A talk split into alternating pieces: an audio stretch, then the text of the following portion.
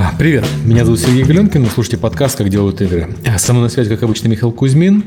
А в гостях у нас Михаил Харьковский из компании Crystal Clear Soft и Роман Поволоцкий из компании Turil Life. И сегодня мы поговорим про жанры сеттинг. Привет всем. Привет, привет всем. Привет. Давайте а, познакомимся. Да, давайте сначала познакомимся. Может, по новостям пройдемся? Но новостей никаких особо и нету, да? Ну, ладно. Серега не любит, конечно, знакомиться. Это у него такая черта. Я сразу, да, а, по делу. А, будет на следующей неделе GDC, поэтому на следующей неделе не будет подкаста. И э, еще... Давайте GDC отменим вообще, а то нам подкасты мешают выпускать. Да.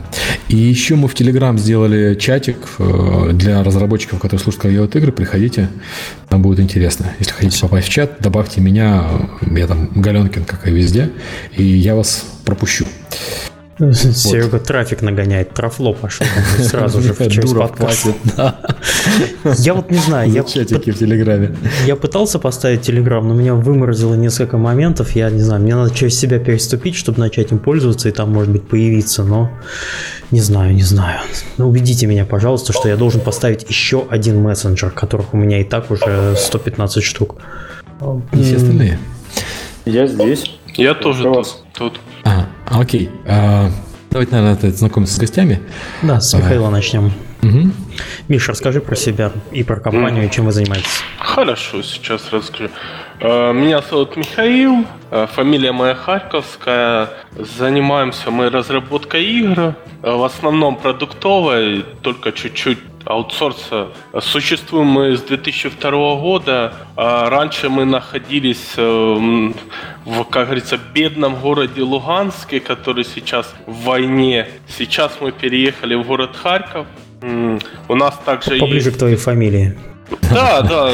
Ну, а Не, у нас фамилия раньше была Луганский, это потом Да, да, да, э, У нас есть еще аутсорсное вебовское направление, другая компания, Code IT. Э, всего сейчас, если с Code IT, мы в одном здании сидим, у нас больше ста человек, и активно трудимся над новыми проектами, как сказать, как говорится. Вот и все, в принципе. Рома? Меня зовут Роман Поволоцкий. Э, я занимаюсь разработкой игр уже более 10 лет. А, компания Turilife, э, которую я представляю, является достаточно а, старой компанией. Она уже больше 10 лет существует и известна по таким тайтлам, как «Карнаж» и «Небеса». В ближайшее время запускается очередной проект компании Небеса 2, но, собственно, основной фокус э, в том, что компания специализируется на долгоиграющих э, сервисоподобных конструкциях, которые оперируются годами. То есть Карнаж э, вообще, наверное, один из самых старых браузерных проектов, которые Ему 10 лет, по-моему, исполнилось. Ему в этом году исполняется 11, и при этом он до сих пор чувствует себя очень хорошо по доходам и по аудитории. А, Небеса в этом году 6 лет э, уже отмечают э, проект, который увидел э, рассвет наших социальных сетей.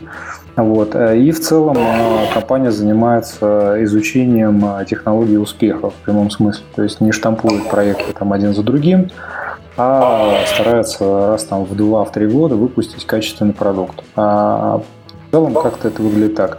Моя должность управляющий партнер. А, я занимаюсь э, в целом а, всеми бизнес-задачами, которые сейчас происходят в компании. А, собственно, обеспечиваю финансирование, маркетинговые вложения и э, прочие все а, необходимые для производства ресурсы, которые вовлекаются в производство продуктов и, собственно, обеспечиваю преобразование этих всех ресурсов в прибыль. У меня Также небольшая я... просьба, просьба, извиняюсь, к Мише. Да, Если конечно. долго не говоришь, э, выключай, пожалуйста, микрофон. Все все-таки от тебя наводочки иногда идут. Угу. Немножко так под, под, под э, это самое. Ага, все, спасибо. Ром, продолжай. А также занимаюсь достаточно активно консалтингом, потому что в последнее время достаточно большое количество компаний-разработчиков а, обращаются с просьбой улучшить качество монетизации. У нас есть а, очень хорошие команды, которые делают качественные продукты, но тем не менее у них существуют проблемы, которые на самом деле уже давным-давно имеют вполне себе конкретное решение. К сожалению, у нас в стране очень не развит, скажем так, обмен опытом между профессионалами, то есть очень много кто что говорит, но каких-то конкретных решений, методов, паттернов, которые позволяют э, быстро и эффективно создать механизм по улучшению качества монетизации, никто не предлагают. И э, практически все компании, которые сейчас работают на мобильном рынке или на социальном, имеют какой-то свой уникальный путь. Вот. Причем при этом есть... Подожди, а эти же эти механизмы вообще реплицируются на другие проекты? Они же не, Конечно. их надо каждый раз адаптировать же надо. Их надо адаптировать, тем не менее у них есть э, некоторая однородная такая природа, потому что, э, в принципе, это все э, из области теории массового сервиса и создания дополнительной ценности. Есть, конечно, премиумные модели, которые формируют немножко другой подход, потому что есть там известный title, да, и дальше он сам себя продает. Если мы говорим про какую-нибудь синхронизацию тайтлов между кино, например, и игрой какой-нибудь.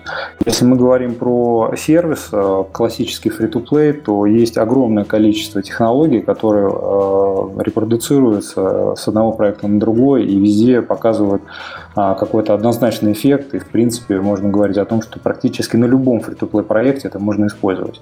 То есть э, это и лотерея на какие-нибудь там а, внутриигровые предметы и так далее. То есть огромное количество таких паттернов существует. К сожалению, люди не уделяют этому должного внимания и ищут свой путь. А сколько у вас людей работает и где вы находитесь? А мы находимся в Москве, в центре, на Смоленке. У нас свой особняк в 4 этажа. А нас 70 человек работает, трудится. Вот, это так. Угу. А вот у меня сразу такой вопрос по ходу твоего описания возник. Э, у вас команды по проектам работают или какие-то есть общие, э, общие части, которые расшаиваются отделы на разные проекты? А Потому что ну, дел, делать, я, извиняю, я уточню, э, делать онлайновый проект так, чтобы не дергать кого-то, чтобы э, запустив второй проект, не дергая и чтобы не страдал основной зарабатывающий проект, который до этого э, ну, там приносит деньги, это немножко тяжеловато. Или как у вас это построено? А, ну, во-первых, мы уже давно победили иллюзию тяжеловато. А людям не нравится сидеть на одном проекте два года. Как ну, только да, программист, художник или игровой дизайнер сидит на проекте больше двух лет, он начинает откровенно скучать.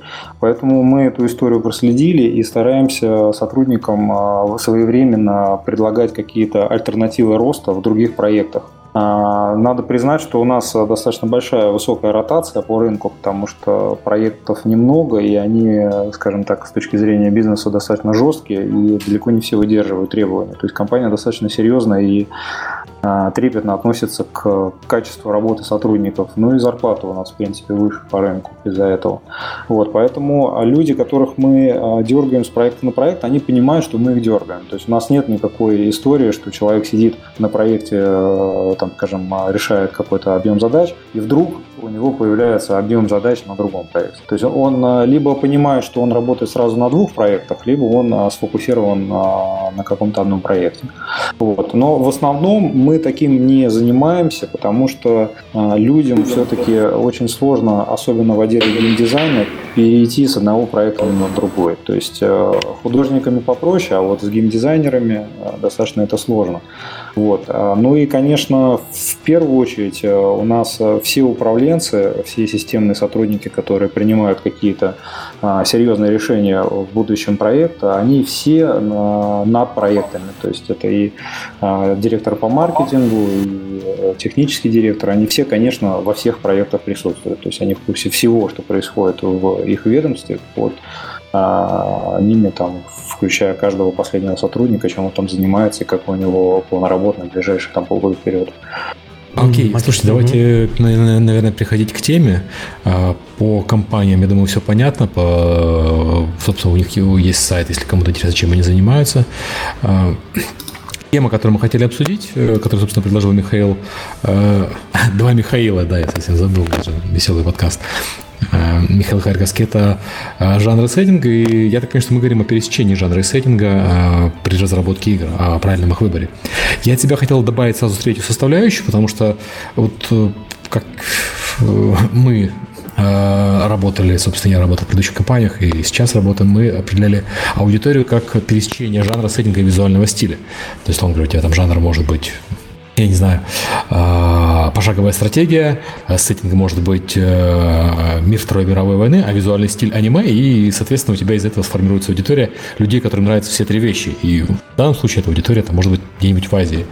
А если ты сменишь визуальный стиль, я не знаю, а, американскую мультипликацию, у тебя, соответственно, и аудитория у проекта будет другая. Э, меняешь жанр, меняется, э, точно так же меняется аудитория. Вот э, пересечение этих трех параметров, на мой взгляд, как бы выбор этих трех параметров при разработке игры, этого сочетания, это самое важное в маркетинге дело. Ладно, давайте гостям дадим поговорить. Завелся. Миш, давай, начинай. Ну что тут сказать? Вот, э, на текущий момент рынок очень сложный стал, и любая ошибка в выборе арта, сеттинга и так далее сейчас решает. Потому что бюджеты большие и становится с каждым днем все больше и больше, поэтому, чтобы выпустить э, на текущий момент реально успешный проект, нужно, чтобы все и сеттинг, и картинка, и жанр э, соответствовали аудитории игры, под которую ты продаешь. То есть мы создаем на самом деле не игры, мы создаем э, продукт для зарабатывания денег. И у нас ты, подожди, есть... ты сейчас раскрыл просто самую да, главную да, тайну да. игровой индустрии, которую никто не должен был знать. Подожди. Ну, все инди-разработчики, пускай это не слушают, они это не услышали. Уважаемые инди-разработчики, выключите подкаст на этой минуте, пожалуйста. Дальше мы про бабло начнем.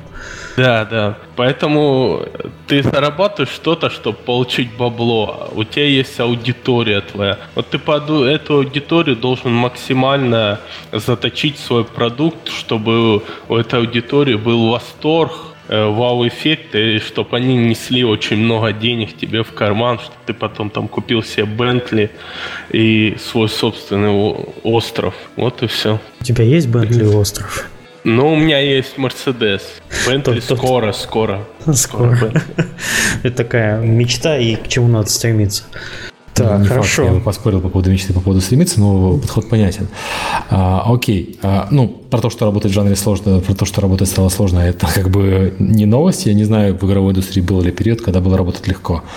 Я здесь уже... Было легко, например, на заре появления новой, э, новой платформы. Вот когда мобилки появились, появился iPhone, и те первые проекты, которые там появлялись, написанные на коленке буквально за неделю в лучшем случае, они продавались, потому что, ну, потому что рынок очень сильно требовал новых продуктов. Да, понятно, но никто не знал, что какие, э, э, какие продукты рынок требует.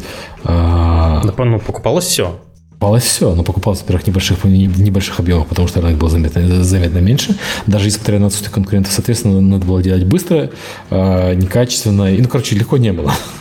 легко было, если это тебя там три программиста и один художник. Там, ну, наоборот, точнее, один, один программист и три художника. А если у тебя компания более-менее там больших размеров, то там было сложно. Было очень сложно втиснуться в этот рынок.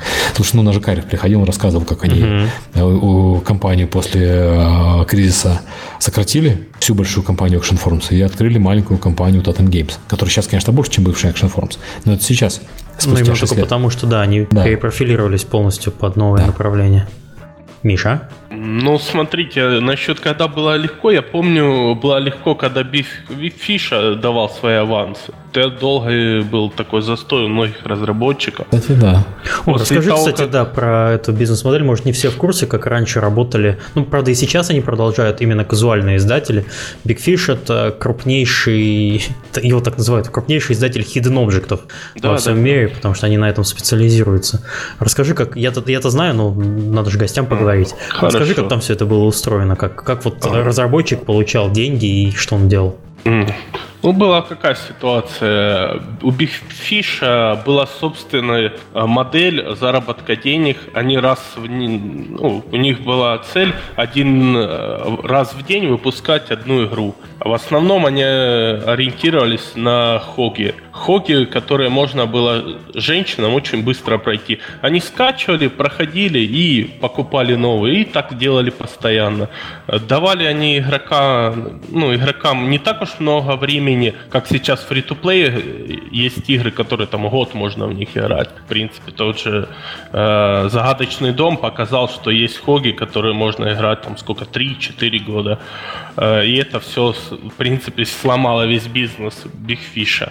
А было как? Э, разработчику давали аванс, давали продюсера и по четкому плану, который давал же тот же Big Fish, делали проект и выпускали и делили роялти. В принципе, предугадать э, э, бюджет можно было, ну, процентов 95 процентов и 5 процентов погрешности. И успех тоже зависел от самого Big Fish, так как он мог профичерить игру на своем сайте максимально и так далее. Слушай, я бы не сказал, что прям так Big Fish гарантированно всем давал э, это, фичинг и э, максимально. Нет, они ставили проводил, проводил хотя бы на один день. Да, на бабушках они... известный э, перед тем, как делать делюкс издание или не делать делюкс издание. Э, то есть, если игра проходила хорошо тест на баб... Мы наш называли его на бабушках. Э, игра могла получить э, делюкс издание, дополнительный бюджет, и тогда ее фичерили, конечно, сильно. А так что на один день фичи, так извините, точно так же Steam поступает. Это не новинка. Надо же дать э, кому угодно шанс. Минута ну, слава. Да. То я вам скажу, я, мы работали как раз тоже с Big Fish. Э, хорошим разработчикам они обещали там фичеринг там 100%. Долгий именно. То есть хороший. Поэтому как договориться, грубо говоря. Ну, конечно, если у тебя хог плохой, некачественный, ну там в хоге было как? Э, вам же дают план, дают продюсера, и ты должен сделать, как они хотят, и они знали, как сделать, чтобы заработать. И решал в основном арт, на самом деле. Арт и сюжет. Если и то, и то э, хорошо, то все у вас будет хорошо. И так работали, ну, очень множество разработчиков. Потом в России появился Алавар, и он, в принципе, тоже по этой схеме работал. После того, после появления фри-то-плея, к сожалению, весь этот рынок завалился. И очень ну, много компаний позакрывалось. Ну, те, кто не, не успели перейти на фри-то-плей. Я помню лет пять назад как-то Big Fish приезжал к нам в Калининград, Нейт приезжал, Юлия и еще пара людей. И у них был листочек, и я с удивлением обнаружил, что на Big Fish в Калининграде работает э, компаний 15, хотя тогда э, я даже не знал, что их столько существует у нас. Это были команды по 2-3 человека и делали вот как раз под бюджет э, проекты, под э, роялти э, определенное. Но люди пилили Hidden Objects один проект маленькой командой год, полтора, два, и это было нормально. И этого всем хватало. Ладно, Потому давайте... Кроме от... маленьких команд из Калининграда, там не очень много было студий, которые работали исключительно на Big Fish. Но этот период, да, окей, был период, когда было легко делать э, игры, потому что вы, на самом деле, собственно, скажем честно, выступали подрядчиками, а не там, чисто, чисто независимой разработкой. Да, конечно. А, вот. Сейчас стало сложнее, потому что э, добрый издатель не придет и не расскажет, а может прийти, кстати, Роман и как вы же, Роман, вы же занимаетесь консультациями, да? Вот, могут прийти ваши люди и подсказать, как делать. А, слушайте, Михаил, ты написал такую интересную тему. Выбираем, что делать, клон или уникальная игра, и обсуждаем плюсы и минусы того и другого. Вот какие у вас, какая у вас сейчас самая хорошая, хорошо зарабатывающая, я так понимаю, игра э, на данный момент? О, на данный момент у нас э, самые лучшие заработали матч 3 и баб проекты казуальные. Это и плюс есть, э, ну, но мы все-таки и мидкор проекты делаем, но лучше всего сейчас зарабатывают казуальные, так как у них э, максимальный охват аудитории, и они подходят, в принципе, под все соцсети. Э, в России особенно больше всего зарабатывают одноклассники соцсеть, и там казуальная в основном аудитория. Нет, нет я имею в виду из ваших игр.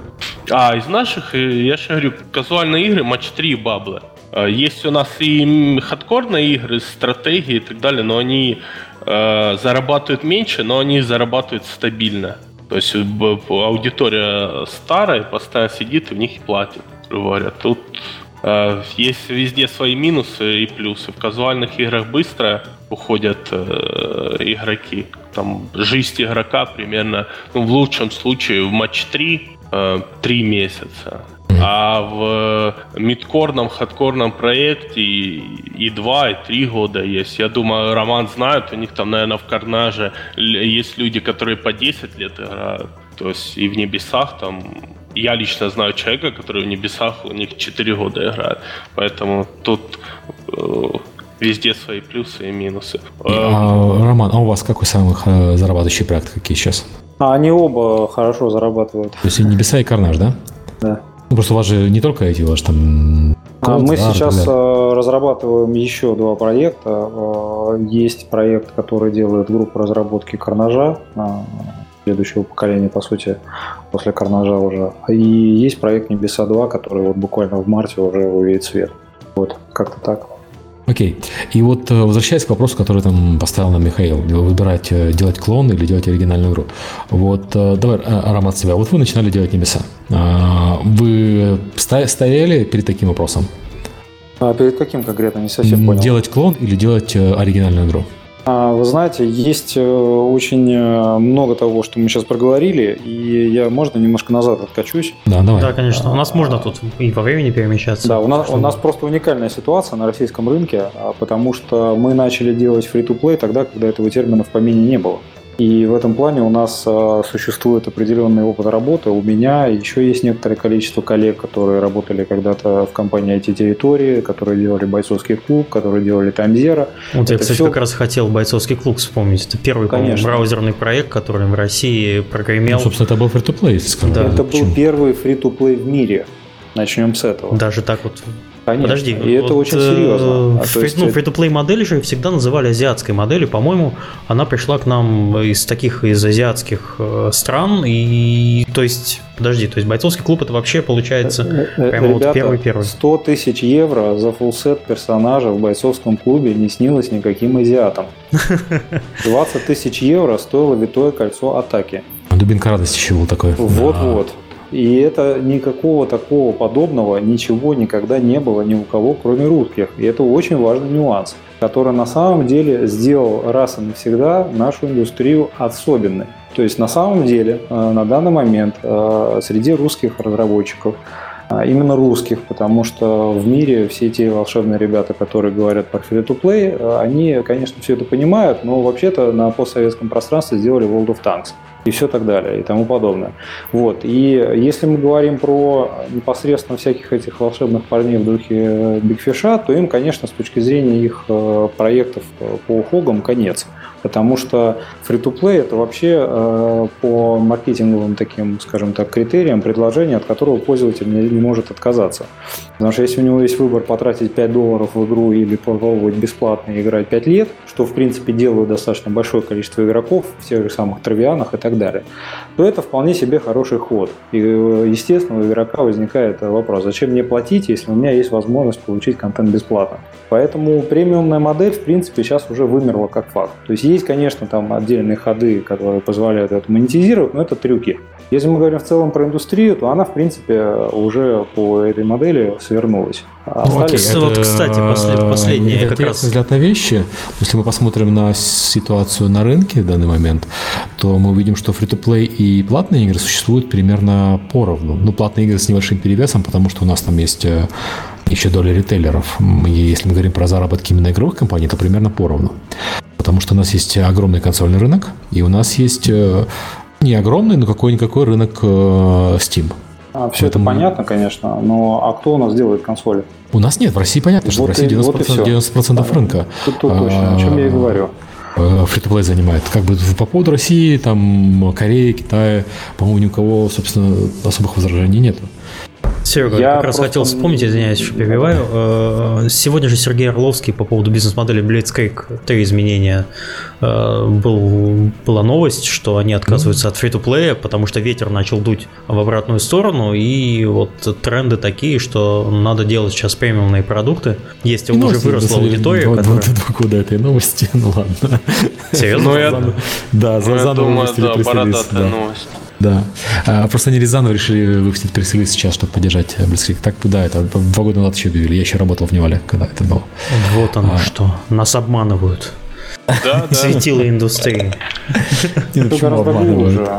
Все гораздо глубже. И весь трюк, этот, о котором мы говорим, заключается в паблисити этого тайпа. Именно. Если на самом деле существует какой-то громкий э, шоу-эффект, как, например, э, кинематограф, который выпускает фильм и по которому потом выходит одноименная игра, то тут, естественно, можно поставить премию. Угу. Или выходит книга какая-то, которая по... имеет большое количество фанатов и так далее. То есть это все находится где-то на стороне лора. То есть тот, кто владеет лором, он на самом деле может себе позволить э, такую историю. Да? А если мы говорим про классическую разработку, когда у нас есть бюджет разработчики и будущая аудитория, которую мы можем привлечь, то тут, конечно, шансов нет. Да, потому что а, любой человек, который посмотрит на незнакомую иконку в а, сторе и увидит там незнакомую надпись и увидит там стоимость, например, 9,99 долларов, то вероятность того, что он это скачает, очень сомнительна. Я, Роман, я просто хотел уточнить, что у нас слушают не только разработчики мобильных игр, чтобы мы уточнили, что мы говорим про рынок мобильных и браузерных игр, потому что на консольном рынке ситуация совершенно другая, просто мы туда не лезем. Конечно. За обсуждение. А, вот, собственно, это что касаемо free-to-play и премиума. Да? Теперь мы про клоны и не клоны. А, значит, э, что такое жанр, мне вообще непонятно. Ну, то есть э, я достаточно большое время уделил изучению селекции, сегментации всего того, что мы называем жанрами. И понял один очень важный момент, что жанров как таковых не существует. Это некоторое абстрактное понятие, которое является собирательным образом для некоторого набора функционала и контента.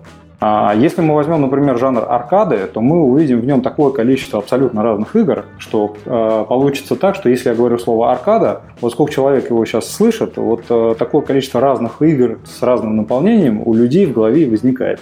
Поэтому говорить, что есть какой-то жанр волшебный... Окей, okay, а аркада, принес... ладно, а матч 3? Матч 3 в голове возникает примерно одно и то же. Абсолютно то же самое. То есть у кого-то есть там в голове Candy Crush, у меня, например, Небеса, а еще у меня был матч 3 Тетрис на раздевании и так далее. То есть э, это все э, вокруг некоторого такого э, игрового механизма под названием «сложи три в ряд». Да. А каким образом это будет преобразовывать игровую активность и ресурсы игрока в деньги, это вопрос остается всегда на стороне разработчика. Поэтому э, говорить, что есть жанр матч 3, это тоже как бы ну, такой вопрос открытый, потому что э, видов матч 3 существует огромное количество. И видов монетизации этих матч 3 тоже существует огромное количество. Есть даже премиумный матч 3. Но э, если мы говорим именно про жанр, то я предлагаю все-таки эту историю опустить, потому что мы к какому-то серьезному консенсусу не придем. Есть механики игровые, которые нравятся или не нравятся игроку. Да, наверное, механики будет более точное определение. Жанр это просто общее определение для группы механик, наверное, правильно говорить так. Да, совершенно верно. Вот. А если мы говорим про матч 3, то лично мне этот жанр очень сильно импонирует, потому что в нем а, есть некий полугипнотический эффект. А, например, женщинам просто нравится складывать красивые драгоценности. У них это на каком-то полуинстинктивном уровне, когда рассыпано большое количество бриллиантиков, и женщина передвигает их курсором мыши или пальчиком, то у нее возникает внутреннее эстетическое удовлетворение. На этом все. Вы умеете это монетизировать, молодцы. Не умеете, ваша проблема. Заставить женщину бегать с топором против там, мужиков – это очень сложное занятие, которое по силам только Blizzard и еще там какому-то количеству разработчиков. Для этого нужно создать целую экосистему, в которой женщина будет себя чувствовать комфортно. Вот, поэтому а, жанр – это, конечно, такая отдельная история, которую можно очень долго обсуждать. Я предлагаю ее сейчас э, немножко так отодвинуть, потому что в первую очередь, конечно, важен сеттинг. А, это гораздо более серьезная история, в которой я огромное количество видел э, ребят, которые промахиваются сеттингом. Берем два проекта, абсолютно одинаковая механика, абсолютно одинаковая начинка. Один про космос, другой про драконов. Космос минус, драконы в плюс. Ну, если мы говорим про женский проект, как бы не совершенно неудивительно. Космос э, вообще гораздо более нишевая тема. А если мы говорим про женщин, у женщин особое отвращение к космосу есть. А, точно, но это ведь никак не связано с аватаром, правда? А, отвращение к аватару, во-первых, это фэнтези, а не фантастика. А, ну, космос там присутствует. Ну, там космос присутствует э, где-то в начале. В начале перелет. Да, да. Так-то это фэнтези классическое. Я в целом, да? Да, да. Я, я, я, я не буду говорить про аватар. Я, я не знаю, с чем связано отвращение женщин в космос. Я сам недавно занимался этим изучением вот, э, отношения женщин к различным сеттингам. Фэнтези э, относятся хорошо все, и мужчины, и женщины. Там такой правильный, ровный, универсальный, дефолтный сеттинг фэнтези, который любят все. Дети, вот, бабушки. Вот не все. На самом деле не все. А, потому что э, существует отдельная категория мужчин, которым не нравится бегать с мечом. И они играют в танки. Нет, ну смотри, и, и не то, что им, им не нравится именно бегать с мячом. То есть, если бы э, игра была фэнтези, но в жанре, который им нравится, мы говорим, например, про Clash of Clans какой-нибудь, мужчины в нее отлично играют. Мужчины в него играют тайком. Потому что большинство тех ну, Давайте мы определимся с э, терминологией, кто такие мужчины. Мужчины, в моем понимании, это те, которые у меня в играх оставляют миллион рублей. Вот так да, вот. Если ты не оставил миллион рублей в игре романа, ты не мужчина. То ты казуальная группа, да. То есть э, есть определенное количество белых воротничков, которых называют китами. Да. Для этих китов э, играть э, эльфийкой с луком вообще-то не, не камильфо. И это надо понимать. А вот сесть в танк и дубасить своего начальника-инвестора в этом танке, это нормально.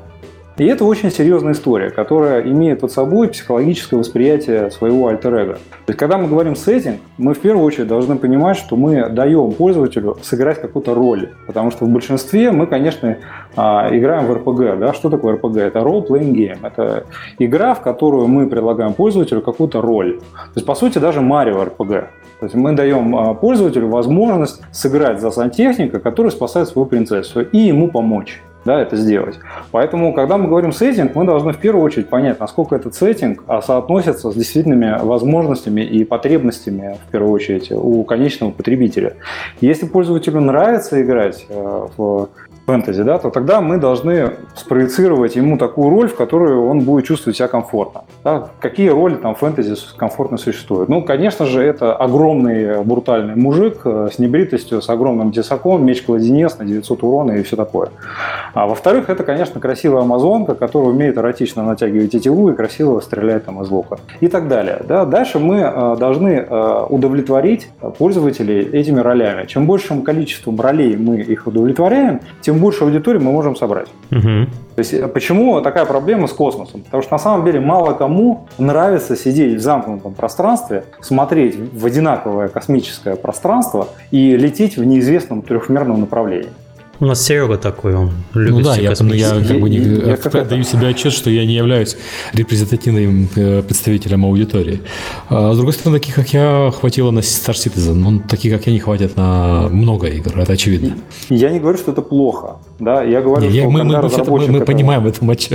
Не, нет, себя отчет, что есть аудитория большая, есть аудитория маленькая, и у определенных сеттингов, э, э, ну, опять-таки, возвращаясь к вопросу про танки, собственно, до выхода World of Tanks это была нишевая аудитория нишевая тема, нишевый сеттинг. Э, считалось, что вот про танки люди готовы играть только в стратегии, э, и их очень немного. Ну, собственно, то, что это оказалось внезапно массовым сеттингом, ну, не массовым, достаточно большим, чтобы поддерживать такую компанию, как Wargaming, собственно, до выхода танков никто не знал. Я бы даже сказал, они нашли совершенно новую аудиторию, которая, да, да, которая раньше не играла. Это, которая раньше не играла, и это охранники, это люди среднего звена, которые про гейминг вообще не слышали. Они даже стеснялись, что это игрушки. Ну, вот, кстати, пойду, вот это то, что сказал Я лучше Роман, пойду с мужиками есть... в бар пиво попью, а сейчас это... они с мужиками в бар не ходят, а сидят, собираются а, вечером в голосовом чате и стреляют из, из пушки. Совершенно что сказал Роман. Это... То есть это вот как раз тот самый момент, о котором я говорил. Это и есть феномен танков. То есть важно понимать, что все продукты в принципе делятся на два типа. Это нишевые и нишеобразующие. Задача угу. любого разработчика придумать нишеобразующий продукт и сеттинг, и жанр, и его все функциональные составляющие этого жанра, все его игровые механики – это инструменты для достижения такой цели. Можно ли считать э, World of Tanks нишеобразующим проектом? Безусловно. Можно ли считать Еви нишеобразующим продуктом? Безусловно. Туда же попадает Травиан, даже попадают такие игры, как World of Warcraft. То есть это все проекты, после которых появилась целая ниша. Туда же попадает Candy Crush. Да. Туда же попадает Angry Birds. То есть это вот все даже, кстати, Candy, Candy Crush, несмотря на то, что это просто матч 3, ну, грубо говоря, он как раз образовал совершенно новую аудиторию, заставили э, играть в этот Candy Crush несчастный совершенно новых людей. Совершенно когда ты, когда ты едешь, например, на конференции в такси где-нибудь в Швеции, таксист э, спрашивает э, тебя, чем вы занимаетесь, ты отвечаешь, ну, мы занимаемся разработкой мобильных игр, он говорит, ну, я сам себя геймером не считаю, но играю в Candy Crush по 5-6 часов в день. Ну вот, и он совершенно, он совершенно откровенно не считает себя геймером. И он не причисляет себя к аудитории вот этих гиков, которые э, сидят за компьютером. Сейчас тебе вот. геймергейт прибежит и скажет, что он действительно не геймер. Ну но тем не менее, да. Ставлю свои 5 копеек насчет Я как раз хотел тебе слово передать. И так далее. А у меня ощущение, ну, личное мое, что вы не правы насчет сеттинга танки, это to real life, то есть реальная жизнь, и э, она это вообще самый-самый популярный сеттинг. Нет, подожди, real life это, ну, нет такого сеттинга, как бы real life, есть ну, сеттинг modern. Да, а, спасибо за пиар, конечно. Да, компания такая. Не, я а. понимаю, это имеется в виду про реальную жизнь. Грубо говоря. Где э, сеттинг у танков это Вторая мировая, это не Real Life, это, это не было, Sims. не, это было. Мы это было в реальной жизни. Это а, было... Ну, Sims это Урбан, все правильно. Ну, Урбан, да, грубо да. говоря, некоторые, я называю реальная жизнь Урбан. Э, танки, мое мнение, это Урбан, это да, история, подожди. это было в реальной жизни, было, было. Нет, нет, а... подожди, танки это Historical VV2, ну, Вторая ну, мировая.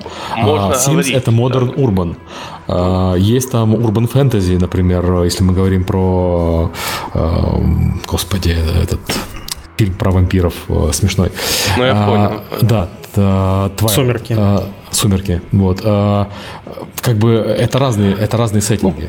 По-разному можно называть. Э, тоже он был, ну, говорите, что не популярный. Сколько, сколько было Call of Duty и так далее э, популярных игр про Вторую мировую? Множество. То есть э, э, танки не открыли там э, новую нишу а они открыли новую аудиторию. И э, мое личное мнение, почему э, они такую аудиторию открыли, именно из-за геймплея. Объясняю, к примеру, э, раньше были шутеры и так далее. Мужчина пришел, там нужно было напрягаться, целиться, и сложно, в принципе, играть в шутеры на самом деле. И в любую игру, в принципе, довольно нужны некоторые навыки, чтобы Скилл хоть как-то да. играть. А в танке, к примеру, у меня вот знакомый, там, брат милиционер, ну, там, тяжелая работа и так далее, как в России полиция, полиция это. Э, он э, играл, пробовал в Counter-Strike, Quake, ну, не нравилось. Он приходит э, с работы с пивом, ну, не, полу, не очень по, поиграть получится. А в танке он сейчас стабильно играет, потому что это не нужно напряжение, медленный геймплей, любой, ну, подожди, это человек может это, играть. Это то, что мы говорили, ну, то есть то, что я говорил в начале. Мы говорим про пересечение сеттинга, Вторая мировая, который да. раньше был в играх, и пересечение жанра, ну, Роман предлагает называть это игровыми механиками, что, наверное, точнее. А, пересечение игровой, с игровыми механиками, которые раньше не встречались с этим жанром. То есть медленные это игры были раньше. Но вот медленных игр э, в сеттинге Второй мировой действительно не было, потому что сеттинги Второй мировой были быстрые, Call of Duty, Medal of Honor э, и так далее. И, ну, плюс визуальный стиль, но визуальный стиль, опять-таки, у танков там ничем э, принципиально не отличается от той же Call of Duty. Это э, такой грим-реалистик, да? Но все равно пересечение вот этих трех уникальных э, компонентов создало нам новую нишу, про которую раньше никто не догадывался. И тут, опять-таки, я с Романом согласен. А, Давайте как к более практической точке зрения перейдем. То есть это все такое теоретизирование, почему старые игры стали успешными, а вот как делать новые успешные. Я почему пытался подвести вот к этой теме, к, там, к созданию клонов и так далее. Ну, чтобы новое делать игры успешно, я думаю, многие об этом задумаются, разработчики. Мы говорим с точки зрения вот э, жанра сеттинг, visual. Да, да, да. Э, тут надо, я считаю, надо исходить именно от аудитории. И от э, сейчас еще новое, многие еще исходят от трафика, который у них есть. Ну, особенно старые компании имеют какой-то трафик уже готовый у себя, и они уже под этот трафик и делают игры. То есть, если у тебя есть трафик, это я ну, про мобильные социальные игры, консоли и так далее не говорю.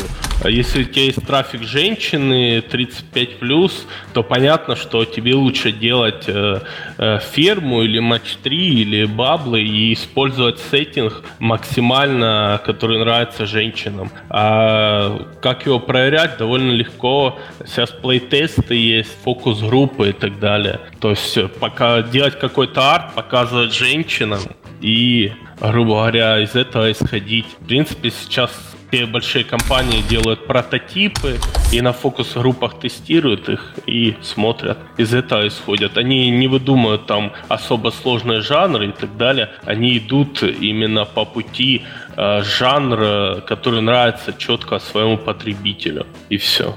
То есть Тут ничего сложного нету. А чтобы, если мы хотим, в свою очередь, создать, как мы говорим про танки, новую нишу, э, то вот это реальная сложность. Тут надо придумать и нишу, ну, понять, э, какой игрок новый, который еще не, не задействован у других, в других играх, либо который, если появится твоя игра, уйдет с других игр, грубо говоря, э, и перейдет к тебе То есть вот тут вот эта проблема. Для этого и нужно выдумать такой необычный сеттинг, который выбивался бы не с общего числа игр, а выбивался с числа игр э, твоих конкурентов, грубо говоря. Э, то есть, когда танки выходили, у них были все-таки конкуренты. Я, ну, к примеру, в тылу врага, да, тоже Вторая мировая, э, стратегия и так далее. То есть можно сказать, что конкурент, но не заработал тех денег, что заработали танки, танки. То есть тут сложный вопрос.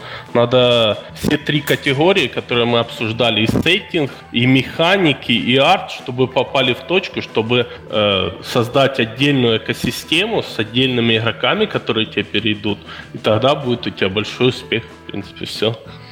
Ну, я не совсем понял один момент. Вот ты вначале говоришь, что э, разработчику там игр нужно делать э, продукты под свой э, трафик, который у него имеется. У Wargaming, э, Серега, у Wargaming был трафик? Не было никакого трафика вообще. Не совсем. было совершенно. Мне, ну, то есть у меня немножко такое расслоение идет. Ты вначале... Я думаю, я думаю, ситуация Wargaming это ну, уникальная. Ну ладно, хорошо, да, давайте, давайте действительно к Wargaming не цепляться, потому что это частный случай э, истории успеха, который не реплицируется. Ну, может быть, репли... и можно его клонировать, эту историю успеха, но это довольно сложно, потому что там очень много факторов сыграло. Э, ну, игра хорошая, вовремя появилась, заполнила нишу, создала собственную нишу. Вот Мы это все понятно. Со создала нишу. Я, собственно, да. по почему пытался, что пытался выяснить? Мы хотели обсудить, э, вот э, там Роман правильно говорил про ориентацию на потребителя и так далее, как понять, что этому потребителю нужно? Ну, это как бы представим, что мы... Серега, компания... ты формулу, ты формулу не выведешь успешной игры, ну, практически никогда, ну, не существует Конечно, такого. я не говорю про формулу, я говорю про набор рекомендаций, которые могут дать наши гости. У которых О, да, да давайте немножко упростим. Я про это говорю. Не будем пытаться охватить все сразу же, а давайте, может быть, выведем какие-нибудь пункты, которые обязательно должны быть, по вашему мнению, по мнению гостей, э, в успешном проекте. Вот э, давайте, Петр. Смотрите, ну, Изначально мы, первое, выбрали свою аудиторию. Второе, мы выбрали, что мы делаем, клон или уникальную игру. Ну, если хотим заработать очень много денег, то выбираем уникальную игру, чтобы она привлекла максимальную аудиторию и э, была гораздо лучше конкурентов. И дальше мы выбрали четко сеттинг, который интересен нашей аудитории, и э, использование ли механики, которые нравятся нашей аудитории. То есть есть, вот, к примеру, ферма, да, есть целый ряд ауди... Э, механик, которые точно нравятся женщинам. Это проверено. Мы добавляем свои новые, уникальные, которые позволят нас выделить э, против своего конкурента, у которого есть такие же механики, как у нас, но мы используем еще дополнительно новые, которые э, создадут вау-эффект. И плюс э, к сеттингу, к механикам уникальным и, про, и плюс к проверенным э, механикам мы добавляем еще такой ингредиент, можно сказать, как качество. То есть, понятно, если ваша новая игра ниже качеством по графике, по арту, э, по коду, чем ваши конкуренты старые, то смысла на рынок вообще нет выходить. Ну, мы в начале подкаста говорили об этом. Production value должен быть высокий сейчас. Это как раз и основное, э, основное, чем пытаются конкурировать проекты в едином жанре, в сеттинге. Ну, понятно, да, но production value это не создание новой ниши в любом случае. Это production value это когда ты воюешь за чужое. Вот, потому что все проекты, которые выходили, создавали новую нишу, они все не, не выделялись на каким-то невероятным production value. Они были просто на достаточном уровне. Роман, а ты вот какой набор рекомендаций можешь дать? Я считаю, что все гениальное просто, и все решения лежат на поверхности. Пользователи уже сами выбрали свои предпочтения. Они уже сами сформировали те роли, которые им хотелось бы использовать. Во-первых, нужно обращать внимание на кино. То есть те фильмы, которые сейчас в тренде, являются, по сути, теми ролями, которые ассоциируют с собой пользователя. Да? То есть сейчас Серега вспомнит про 50 оттенков серого. А, я про них вспоминал уже, мы, собственно, хорошо это, это означает, что в ближайшее время, скорее всего, мы увидим какие-то игры, которые собрали эту аудиторию. Угу. А другое дело, разбираемся мы в этом или нет. Давайте мы сейчас не будем об этом. А я имею в виду, что э, тренды, которые э, нас всех интересуют, да, то есть что такое тренд? Тренд это в первую очередь та волна, в которую можно попасть, э, упасть на хвоста, да, какому-нибудь серьезному тайтлу и сделать, скажем так, некий подобный продукт сильно дешевле и добавить туда нечто своего, и это, скажем так, принесет соизмеримое количество денег с оригиналом. Ну, это зомби-проекты, например. На, на самом деле это вот цель большинства компаний, которые сейчас находятся на рынке. Слово клон я считаю в принципе неприемлемым, потому что все делают клоны. То есть в каждой игре, которая сейчас находится в продакшене, можно найти какой-то момент скопированный с другой игры. И, ну, и продюсеры будут клон... с пеной у рта друг другу доказывать, что эта игра отличается каким-нибудь там нюансом. Это вообще сейчас неинтересно. Поэтому, в принципе, я считаю, что а, можно спокойно сказать своей совести, что клонов не существует. Вот ни одного одинакового проекта не существует в природе в принципе. Есть люди, которые красиво скопировали. Красиво скопировать и заработать э, на этом хорошо надо уметь. Да, то есть это тоже искусство. И попробуйте повторить. Есть клоны, которые э, собирают очень серьезные деньги. И это э, не является каким-то объектом насмешек. Те, кто над этим смеются, это идиоты. Да, потому что сделать клон стоимостью 300 тысяч долларов и забрать на этом 20 миллионов долларов – это прекрасно. Да, если у кого-то есть по этому поводу какие-то мысли, это он может с этим идти куда-нибудь э, в направлении, куда сам захочет. А, Роман, да, слушай, ну вот вы же сделали Небеса. Небеса же были э, основаны на достаточно оригинальной механике. То а, есть, да, небеса... бойцовские клубы и так далее, но это не бойцовский клуб. Карнас был основан на механике э, бойцовского клуба. Небеса были основаны на механике Тетриса на раздевании, который был основан на механике техномагии, который был основан на ну механике ну, да, да, да, да, да. Нет, я хочу сказать, что обычно, когда вот говорят про клон, э, Э, понятно, что все игры используют э, наследие предыдущих игр, э, полностью уникальных игр нет. Потому что если игра использует наследие предыдущих игр, она использует наследие из реальной жизни, как, как Pong, например, первая самая в мире видеоигра. Нет, я говорю про то, что обычно клонами называют игру, которая а, не вносит новых механик, которая, по сути, является рескином старой игры. Вот это оскорбительное название. Но разве это не смена сеттинга? Это смена, смена сеттинга, да. Да. Чаще всего смена визуального стиля даже. Смена сеттинга не так часто происходит. Чаще всего смена визуального стиля. Мы же понимаем, о чем я. То есть красиво сменил сеттинг, считается. Ну, не зашквар. У Небес отдельная история. Я когда-то приехал к Дмитрию Гришину, который сейчас э, в Mail.ru высоко сидит, с техномагией. Он на меня задумчиво посмотрел и сказал, слушай, я все понимаю, прекрасная игра, а зачем ты карту сделал? А, я голову почесал и понял, а зачем я карту сделал? Вот карту выпилил, получились небеса. Собственно, как бы... А, отличная, отличная история. Графичная, это известная. Вот. Поэтому механика, да. А, карта мешала тем, что есть такой термин геймизм. Это когда продюсеры или ведущие геймдизайнеры или ребята, которые имеют какое-то влияние на разработку, делают игровой процесс ради игрового процесса. Угу. Ну, то есть э, некоторая полезность в этом отсутствует. То есть в игре все должно быть лаконично. Чем более она лаконична, тем больше фанатов у этой игры будет. Если игра сложная, то и донести эту игру будет до потребителя сложно. Да, поэтому чем игра проще, тем она имеет э, больше возможностей. Кроме того, я заметил очень интересный такой аспект. Э, если мы делаем э, качественную игру, то у нее практически никогда не бывает фокуса аудитории. Я сейчас не беру консоли. Да, то есть всякие мальчики, которые бегают с автоматами против мальчиков с автоматами, мы это понимаем. Девочки в это играть не будут. Но если мы говорим про Candy Crush, если мы говорим про практически любую мобильную игру или социальную игру, которая сейчас находится в топ-50, в нее играют практически все социальные э, слои населения. От мальчиков 13 лет до женщин старше 55. Ну да, вот хорошо, есть... смотри, есть сейчас э, моба игры, есть Dota, есть LoL, есть вот сейчас Heroes of the Storm, стоит, есть э, Smite, есть еще много-много-много локальных клонов. Э, ну это не этого клон, гейм... это там, там даже механики очень сильно отличаются. Там общая, общая механика там похожа. А, Я помню, когда мне объясняли главное различие между Dota и LoL, что там крипов нельзя добивать. Вот, это, это, это было очень важно для кого-то. Да. Ну, как ни странно, да, хотя там отличием больше на самом деле, но самое, из-за чего больше всего люди ругаются, это Денай. Ну, это как раз мелкое отличие, если честно, сравнить с остальными. Ну, то есть э, на рынке сейчас вот именно моба игр существует много проектов, которые, ну, просто практически э, копируют друг друга и копируют какой-то базовый геймплей. Ты к этому как относишься? Я положительно к этому отношусь, потому что э, есть такое правило в спорте очень хорошее. Э, тренируясь мастером, становишься мастером. Mm. Не надо выдумывать. Выдумывать надо тогда, когда у тебя за спиной 10 проектов. Пока у тебя за спиной 10 проектов нет, научись делать хотя бы как лучше. Это уже серьезный путь. Если ты поставил перед собой задачу сделать Clash of Clans, ты молодец. Если ну, сделать поставил... сначала только Clash of Clans, только лучше, не придумывая там ничего, а потом уже начнешь заниматься Совершенно собственными. Верно. Угу. Совершенно верно. Ты соберешь косяки все, ты соберешь ошибки, ты поймешь, какие там подводные камни есть. Мало того, маркетологи придумали хороший термин, который называется USP – Unique Selling Point. Угу. Это, по сути, э, фактор успеха проекта. Да? То есть это ключевые, ключевые аргументы продаж. То есть то, чем продукт отличается в лучшую сторону.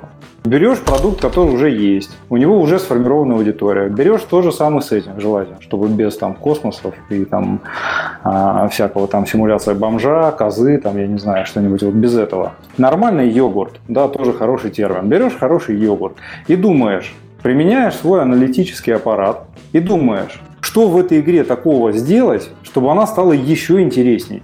Вот как бы это рецепт успеха.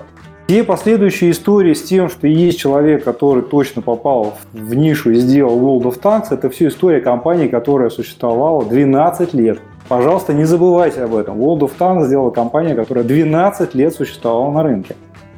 Алло. Да, да, мы, помним здесь. Я, я, даже не знаю, что возразить, потому что подход э, улучшить уже отличную игру – это хороший подход. Ну, то есть, например, и от этого выигрывают все. Игроки играют в более лучшую игру, есть, вот, Когда мы говорим про Heroes делает... of Storm, это улучшенный League of Legends. Даже не Dota, это улучшенный именно League of Legends. Если мы говорим про League of Legends, это была я не скажу улучшенная, но другая дота. А, для меня лично улучшенная, мне в нее проще играть. И подход э, улучшить, он же не всегда связан с, с чем-то добавить, он же чаще всего связан с что-нибудь убрать, что-нибудь лишнее. Совершенно верно. Часто, вот так вот. И на выходе мы получаем некий продукт, у которого в любом случае есть э, уже стереотип, то есть пользователи, когда видят однородный объект, они на него э, реагируют согласно прямым ассоциативным связям. Они видят матч 3, они видят количество ходов, за которые нужно выиграть уровень, они понимают, что в ней делать. Но То они не самое... сталкиваются ни с чем новым, да. Конечно. А дальше у нас возникает вопрос, что нам им дать такого, чтобы это заставило их э, играть именно в. И тут, конечно... Серега, у тебя на фоне кто-то а, завелся. Да, извиняюсь, мне когда из гранатометов не стреляют, здесь э, догоняют стритрейсеры. И тут возникает, конечно, момент, который называется социальный клей. Это те самые ролевые функции, которыми знамениты MMO-RPG. То есть это то комьюнити, которое меня держит в игре. То есть профессионал продумает ролевые функции таким образом, чтобы создать цели, которые в одиночку пройти невозможно. Таким образом, мы можем взять практически любую игровую механику, сделать в ней объект, который невозможно, э, скажем так, достичь без помощи моих друзей, и таким образом мы получаем продукт, который отличается от уже существующего в лучшую сторону тем, что у меня там появляются друзья. Именно за этим пользователи играют в игры. Вообще игры в целом э, можно сравнить с алкоголем. Это такое же бегство. То есть есть там химическое бегство, это алкоголь и наркотики, а есть а, виртуальное бегство. Это когда человека не устраивает что-то в реальной жизни, и он уходит играть в игры. И если он уходит туда играть, то значит у него есть в этом какой-то интерес. Логично, что у него там вокруг этого интереса появятся свои друзья, с которыми он будет по вечерам ходить там за баночкой пива вместе с э, солдатами мочить там вражеские танки и так далее. То есть это вполне себе ролевая конструкция, которую нужно всячески поддерживать. И именно это на самом деле очень многие упускают. То есть они создают механику, какую-то сеттинг, жанр и все такое, но они не делают из этого ролевые какие-то конструкции. А это очень важно. И получается, что игра интересная, а играть в нее не с кем.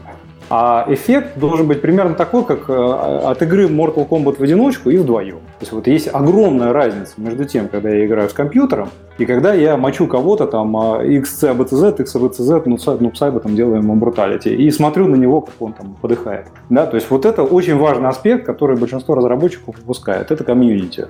Создав эту мощную инфраструктуру, можно создать э, действительно качественный продукт, который будет отличаться. И я могу сказать, что этот путь э, упускают и крупные разработчики тоже. То есть есть большое количество крупных тайтлов у Electronic Arts, там, у Big Fish. Заходишь, поиграл, что там потыкал, бонусы собрал и все. Совершенно другое дело, если я не могу выполнить какую-то задачу, мне для этого нужны друзья. Я уже найду там средства коммуникации с ними через Facebook, через телефон там контактный и так далее. Это уже будет моя проблема. Ну, В конце концов, сейчас... я там по телефону его наберу. Ровно. Сейчас, по-моему, многие разработчики начинают обращать, ну и вообще уже занимаются продвижением продукта через комьюнити девелопмент еще даже до далеко до момента релиза еще вот Kickstarter появился, когда люди просто его используют для пиара продукта и сбора первого первичного комьюнити не только денег, а вот именно чтобы понять, нужна ли эта игра этой аудитории. Вот, и с точки с, ну, продвигают продукты уже от комьюнити, то есть сейчас уже разработчики умеют это делать. Ну, я не про продвижение.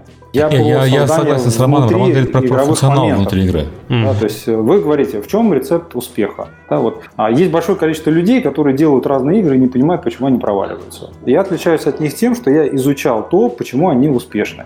И вот один из этих феноменов – это групповая тактика. Если у меня есть ролевое разделение и ролевое распределение, то есть в одном случае это хиллер, в другом случае это танк, в третьем случае это какой-нибудь танк, который меня артиллерия сзади прикрывает, да, то, то тогда у нас возникает некоторая конструкция, которая, в которой нам интересно. Мы там причем, причем. Вот это очень важный момент. Если вы это сделаете, то это очень сильно увеличивает шанс на успех. Вот хорошо, взять какой-нибудь проект, э, ну, допустим, аморфный на, как, на какой части, через сколько примерно, по твоему мнению, игрок должен столкнуться с непреодолимой целью для себя, чтобы он не ушел, а начал искать себе помощников, и ему это понравилось? Или, ну, там, я не говорю те же самые моба-игры, не Браво. те же танки. Ты не можешь од- один сыграть в танке, ты, это, это сразу же заложено в этот жанр. Вот, а вот... и прекрасно. Сразу. Он должен видеть это сразу. Он должен видеть сразу, что это массовый сервис. Почему? Потому что если он видит, что это массовый, то ему можно доверять. Массовость признак, признак качества. Если в эту игру играют миллионы людей, значит она чего-то стоит. Я помню, у нас была ошибка в нашем проекте большая. Мы сделали э, нубазону, которая не была соединена с общим миром, и чтобы из нее выйти, нужно было использовать телепорт. Э, там не, не работал чат, то есть не было видно, что это живой мир. И у нас, э, когда мы запустили проект, э, проанализировали данные, мы поняли, что 80% игроков просто не выходит с первой локации, потому что они не понимают, куда попали. Они заходят, в какую-то игру, в которой ты один, ничего там не происходит, тебе нужно сделать там первичные задания, это там, ну, убить несколько змей, там, сделать еще что-то, и потом только вот когда он выходит, он, да, понятно, о, господи, я же в ММО играю, ну, замечательно. Когда мы это убрали, у нас там э, конверсии по оставанию, по по тому, что люди выходят с первого квадратика, там выросли просто в разы. Мы просто на базону поместили э, внутри уже первого большого города. То есть передизайнив такой момент, ну, может быть, для кого-то это смешно звучит, но для нас тогда это было откровение, потому что это был такой первый проект, который мы делали. Внезапно люди приходят в ММО, чтобы играть с людьми. Не, ну, ну это ошибка геймдизайна, это, все понятно, но вот изолировать игрока, если ты приходишь э, в онлайновую игру, даже, ну, не знаю, на первых этапах, ну, кроме туториала какого-то, не знаю, Хотя это и был туториал. Ну, сложновато мне разобраться вообще в таком моменте. Ну да, и опять-таки, когда вы делали, все смотрели на World of Warcraft, то World of Warcraft была другая история, World of Warcraft платная игра. То есть люди, которые за нее деньги заплатили, они туториал пройдут, потому что бачило очень широко бывало. Фри-то-плей действительно лучше показывать э, товар лицом сразу. Ну да, да. А, Окей, а мы говорим про социальные функции. Это хороший совет, на самом деле, вот э, без шуток, потому что э, существует множество хороших э, классических механик и сеттингов, которые выигрывают от того, что переедут, э, в которые выиграют от того, что у них появится нормальный социальный функционал. То есть мы там посмотрим на Crossfire, например, да, известный азиатский шутер, который начинался как клон Counter-Strike, в который можно играть бесплатно и в котором очень много социального функционала, то есть гильдии, кланы там и так далее. И Crossfire до недавнего времени был самой зарабатывающей игрой в мире. Сейчас он спустя 10 лет уступил League of Legends. А принцип тот же самый. Взяли хорошую механику и хороший сеттинг и добавили э, функционал, который сделал игру лучше. Ну и брали там кое-чего тоже в начале. Сейчас, конечно, они больше добавляют. А, так, я бы все-таки вернулся к механикам. Ну, мы поняли, мы с, поговорили, что сеттинг важен, но как бы окей, никто не сомневается. Есть какие-то советы по, вот, по механикам, не считая социальных? На что обратить внимание при э, разработке? По механикам, э, я считаю, смотрите, когда игрок э, покупает, к примеру, или скачивает какую-то игру, то у него есть определенные ожидания, он, скорее всего, играл уже в другие игры подобные, и у него есть механики, которые он любит. То есть э, э в матч 3 э, он любит э, матчить фишки, передвигать их и так далее. В фермах он любит поливать и так далее. То есть нужно использовать механики, которые любит игрок, но также дать ему механики новые, которые ему тоже понравятся, которые уникальны, но которые подходят и под текущие механики в чем-то похожие. Пример с Match 3, к примеру, э, от, ну, у Кинга, э, принципе, в принципе их игра, игры очень много матч 3, да, но они чуть-чуть отличаются по, по механике. Farm Heroes, к примеру, от, в отличие от Candy Crush, надо именно собирать э, фишечки и, грубо говоря, э, определенное количество, не только матчить. На самом деле отличие в механике не сильно большое, но все-таки отличие, которое отличает игры, которое довольно приятно для игрока, который э, до этого играл он Candy Crush, он наигрался, там прошел 500 уровней, перешел в Farm Heroes. Тут э, та же, та же игра, та же карта, все хорошо, но чуть-чуть изменена механика, она чуть-чуть новая, чуть-чуть необычная, и это очень Смотри, ну мы говорим сейчас про, вот ты говоришь сейчас про матч 3. Матч 3 время жизни игрока маленькое, потому что игроки действительно прыгают из проекта в проект. Но если мы говорим про игры чуть более сложные, которые задерживаются месяцами, там, пол, полгода, год, угу. я, у меня нет, конечно, статистики по небесам, но у меня есть там цифры по Clash of Clans, например, а, то есть проблема с тем, что люди после того, как они наигрались в игру, они не хотят играть в игру с такой же механикой, если у них не будет значительных изменений. То есть э, вот то, что говорил, различие, то, что говорил Роман, различие между жанром и механикой. То есть людям, в принципе, нравится жанр вот этих социальных стратегий, и они с удовольствием сыграют в еще одну социальную стратегию, но они не хотят играть в игру, которая похожа на Clash of Clans. Они mm-hmm. идут, играть в, идут играть во что-то совершенно другое. А, потому что у них есть усталость. И вот э, если мы говорим про игры-сервисы, которые должны жить долго и красиво, то там проблема следования за лидерами, она достаточно серьезная. Ну, игры-сервисы это такая история, когда вы, ты должен игроку постоянно что-то новое давать, в принципе. Потому что у тебя комьюнити образуется.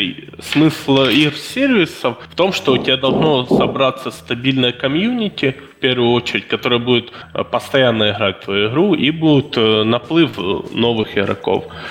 Чтобы и угодить и тем, и тем, нужно постоянно баланс какой-то держать между э, новыми механиками, старыми и так далее. Э, насчет Clash of Clans, э, да, я там читал исследование, что многие не хотят такой же Clash of Clans играть. Нужно добавлять механики, как многие маркетологи говорят, которые можно объяснить в одно предложение. То есть Clash of Clans, вот недавно последний клон, который я видел, добавили управляемого героя, еще что-то добавили добавили. Вот в одном предложении я сказал, что главная фишка управляемый герой. Я, а, управляемое еще войско у них. Вот необычная уникальная механика, которая, ну, понравится игрокам, которую они не имели в прошлой игре. Тут не то, что они устали, они еще, может быть, такая история, что они некоторого функционала не имели, вот, э, и он появился в новой игре и они перешли в новую игру, потому что новый функционал. Либо они могут устать от какого-то функционала и в другой игре отрежут его, и они тоже перейдут но сам смысл остается тот же. Невозможно создать, например, стратегию, да, и, и которая будет абсолютно отлична от всех стратегий. Все равно сама механика управления юнитом везде одна и та же. Ну, в принципе, где вы видели стратегию, в которой ну, не, не управляется чем-либо. Все-таки идет управление чего-либо. Просто по-другому подано, другая механика использована, но сама суть одна и та же. Ну, есть стратегии а. с indirect менеджментом, то есть... Не, ну я согласен, сейчас стратегия всегда это управление юнитами, прямое, непрямое, это Ну, даже, да, Majestic, ты не напрямую управляешь юнитами, ты там даешь там э, э разные бонусы, чтобы золото, чтобы атаковали там врага и так далее, но все равно это управление просто под новая механика. Вот эта механика и сделала игру уникальной. Я бы сказал так, знаешь, э, минимальное значение значимое отличие. Ну да, да, да, на самом деле. Э, чтобы оно было достаточно минимальным, чтобы не рушить игру и ожидания аудитории, но при этом достаточно значимым, чтобы аудитория воспринимала это как новый experience. А, Роман, а ты вот можешь что сказать по механикам? А, я хочу сказать, что их уже существует немало, и какого-то конкретного предпочтения у меня нет. А, у меня просто какой-то свой уникальный опыт, и мне просто нравится матч 3, все. Э, это, это вот мое сугубо личное предпочтение. Есть э, Максим Донских, который умеет делать там э, сети-билдеры. Есть еще какое-то количество ребят, у которых есть свои профессиональные скиллы, которые они успешно применяют. Я считаю, что вы должны, слушатели, да, в первую очередь, найти то, что вам нравится делать. То есть у меня вообще есть философия на эту тему. Это люди раскрываются наилучшим образом там, где им наиболее комфортно, и они получают от этого максимальное удовольствие. Потому что если они делают какую-то игру с э, насилием над самим собой, это уже мимо. То есть я ни разу не видел э, успешный проект, э, который делали люди, которым он не нравился. То есть э, всегда, как бы это странно ни звучало, проект э, любят, и если проект любят, вкладывают в него душу, силы, э, и он э, продюсерам нравится, то этот продукт будет блестеть. И это очень важно понимать. Не надо делать продукт, который там как в какой-то в топе. Если он вам не нравится, то вы никогда лучше не сделаете. Найдите в первую очередь то, что вам действительно по душе. В первую очередь как человеку. Вот вы определили, что вам нравится в ферме там собирать а, кабачки эти и качать свинью сотого уровня. Прекрасно. Это значит ваш путь. Наденьте на эту свинью броню, воткните ей в пятак а, меч, и пусть она бегает и с бензопилой рубит ваших врагов. И, возможно, это будет ваша идеальная игра. Пытаться за кем-то что-то скопировать – это очень тяжелая и душная тема, которая обычно сопровождается очень, э, скажем так, с большим трудом и большими нервами, и человек не может это на себя примерить. То есть, э, поэтому в первую очередь, наверное, самый важный фактор, чтобы вы сами, как руководители, как разработчики, получали кайф и удовольствие от того, что у вас получается. Тогда у вас это получится. Если это не так, то лучше, мне кажется, плюнуть и э, бросить это дело, потому что есть большое количество людей, которым кажется, что они умеют делать игры. Я не буду называть фамилии, но таких людей я насчитал много. То есть вот они искренне верят, что они умеют делать игры. И у них никак не получается. Вот они уже 10 игр сделали, и никак не получается. И они не могут остановиться. Им все кажется, что они умеют делать игры. И это очень опасное заблуждение.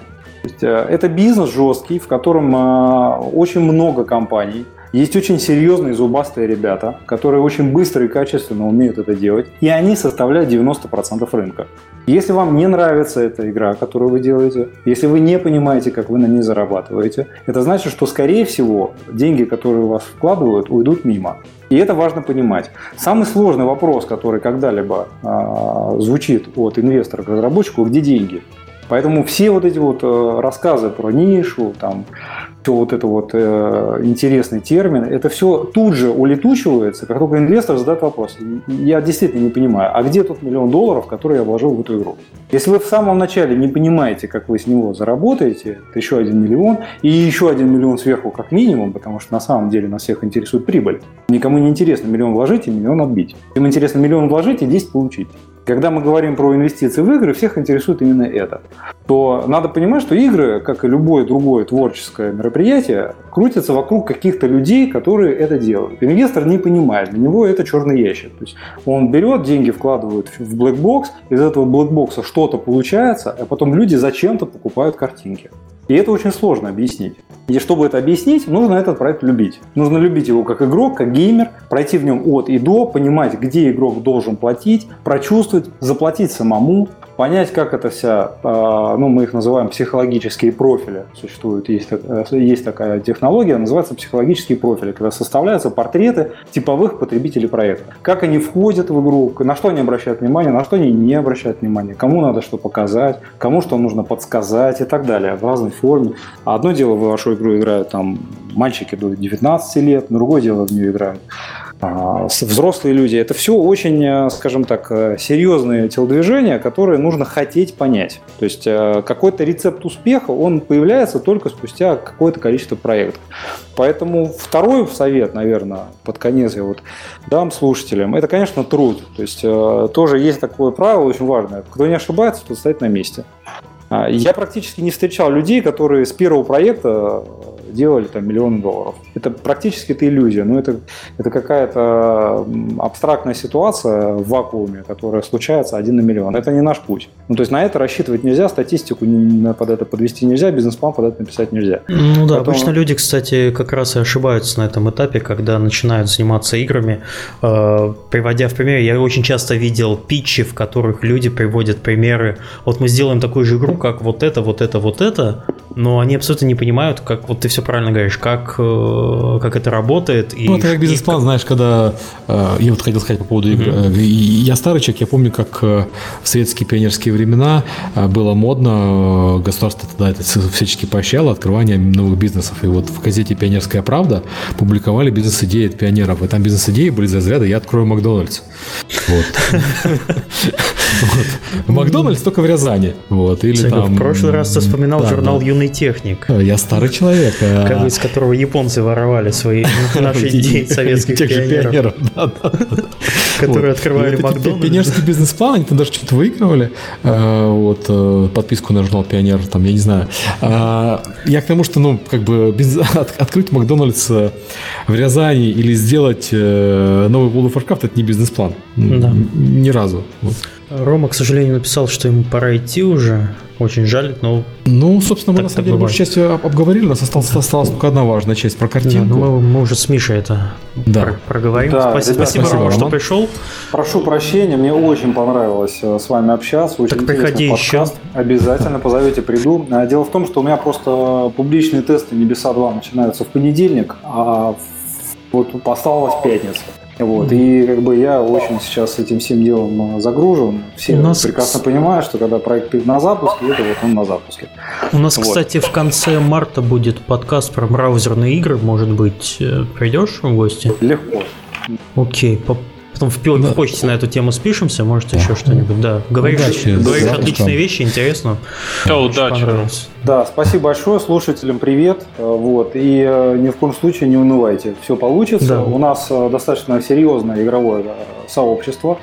Все истории про то, что у нас люди не общаются и не обмениваются опытом, они преодолеваются посещением конференций тематических, поэтому не забывайте приходить на конференции, общаться с коллегами. Это очень много дает интересной информации, которую при правильном подходе можно преобразовать в какие-то правильные решения. Ну, если Всем честно, удачи, спасибо большое. Если честно, спасибо. Спасибо, да. Если честно, у нас чатик немножко прифигел от того, что Рома там иногда рассказывал. Появились такие странные вопросы. Не, я слежу одним глазом за чатом. Читаю второй чатик тоже, там весело. Привет, второй чатик, привет, первый чатик. Господи, у нас чатов уже больше, чем, не знаю, подкастов и того, чем мы делаем. удобнее, чем YouTube. Там как бы история сохраняется. Ну, ты не можешь же туда всех пригласить. А вот... Конечно, не могу. Там лимит, это закрытый чат элитный. Лимита собралась. Окей. А, по поводу визуального стиля, мы как бы поговорили про жанр сеттинг. Визуальный стиль, ну, на мой взгляд, важная третья составляющая. Мы ее не упомянули, потому что у нас в играх нет такого, не было до недавнего времени, не то что нет, не было до недавнего времени такого а, страшного разнообразия визуальных стилей. То есть вот тут... их два. У нас был казуальный и грим грити. Вот тут, а, чтобы все поняли, о чем Сергей говорит, он тут применил малую механизацию, и в документ у нас впервые в жизни появилась картинка в нашем плане для подкастов. Представьте себе пересечение трех кругов, это сеттинг, жанр и картинка, и вот все, то место, где они пересекаются, вот там находится аудитория игры. Вот ты можешь... Да, да, это да. диаграмма Вена, так называемая. Картинка сама по себе примитивная, но важно то, что аудитория это пересечение надо людей, надо же с чего-то начинать. Да, все три вещи. То есть им нравится и сеттинг, и визуальный стиль, и жанр или набор игровых механик, как будет точнее игры.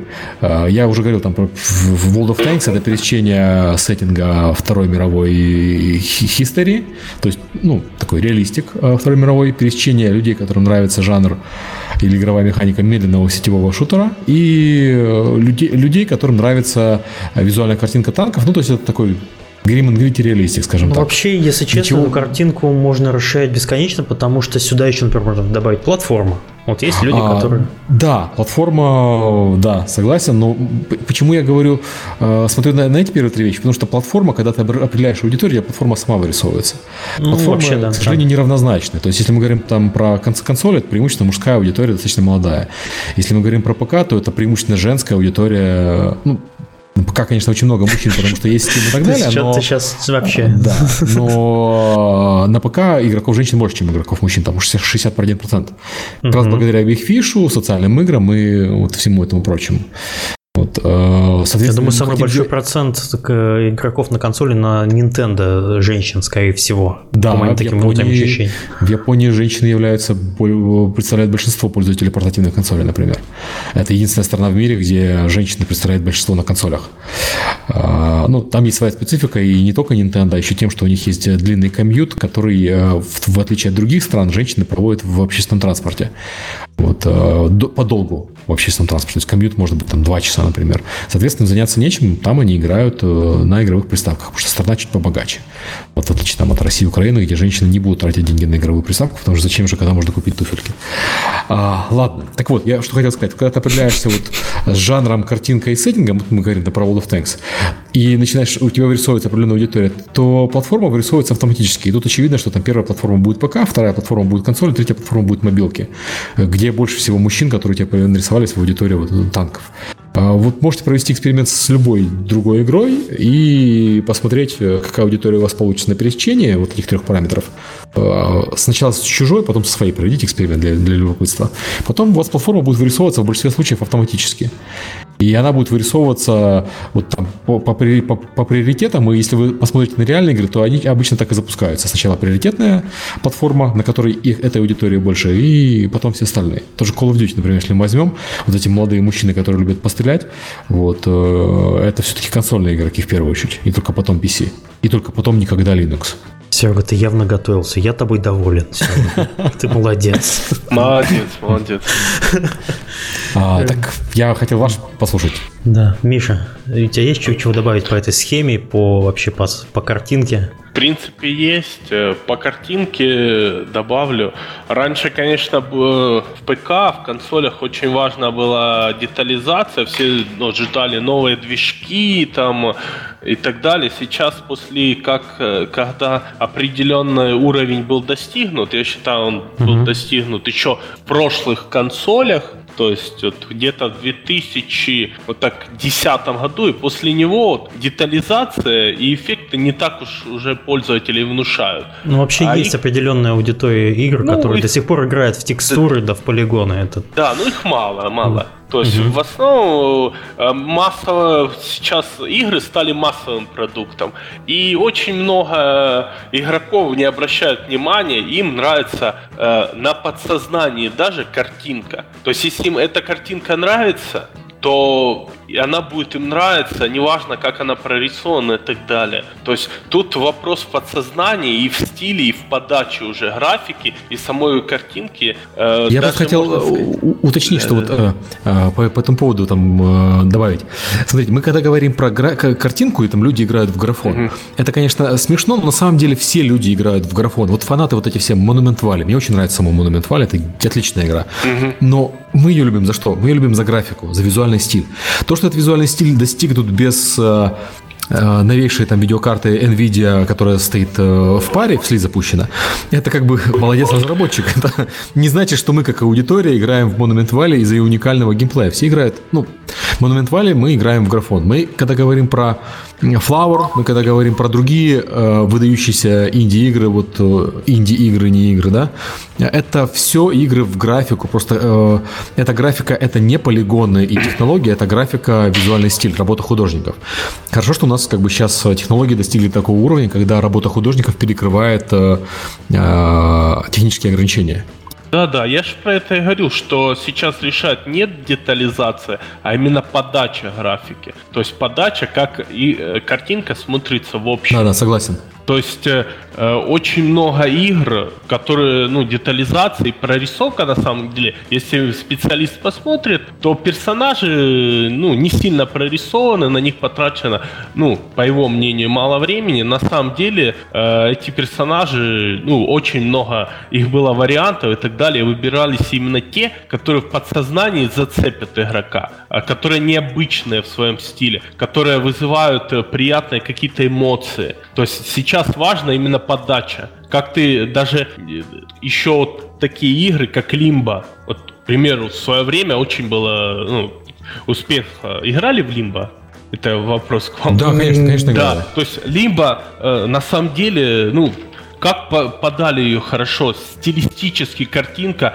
Э, я лично, когда начал играть, просто в восторге был. Либо вот Бастион, к примеру, тоже игра, э, в восторге был от картинки. Или последнее, что я прям э, запомнил, игра Banner Saga. Сама картинка, необычный стиль, сделали всю игру. Очень приятно играть стало. То есть сейчас, если вы делаете новую какую-то игру и хотите ну, выиграть по сравнению с конкурентами, очень важно выбрать стиль, который э, будет э, создавать первые, ну, хотя бы минут 20 игры вау-эффект, который будет э, игроки, э, вот им прям нравится будет. Это очень важно сейчас. То есть, э, учитывая, что конкурентов, мы много говорили про фэнтези, э, но в топовых фэнтези есть четкий свой стиль. К примеру, если про мобы мы говорили LoL и Dota. В лоле более мультяшный стиль, его сразу узнает игрок он э, как бы более казуальный. На самом деле, LoL и Dota отличий там на самом деле много. Очень не, много. Механических там отличий много. Мы почему, я почему да. шутил, что люди обращают внимание на deny, хотя это как бы не самая главная э, разница. Да, да, да. А LoL и Dota четко еще отличаются именно в подаче картинки. Э, четко в доте более хардкорные игроки, там более такая серьезная картинка, более холодная, а в лоле более теплая, цветная. То есть ну, все они больше потому что копируют э, близзардовский стиль, у которого тоже собственная такая э, стилистика, э, узнаваемая визуальный стиль, я же люблю рассказывать историю, как у них арт-директора приходили, обещали изменить визуальный стиль, потом, потом увольнялись, потому что фокус-тесты показывают, что никто не хочет менять визуальный стиль. Все хотят играть в в третьего Варкрафта. Да. Э, Отлично. Окей, а по визуальному стилю так более-менее понятно. В принципе, я предлагаю заканчивать. У нас, по-моему, вопросов нет а, особых сейчас.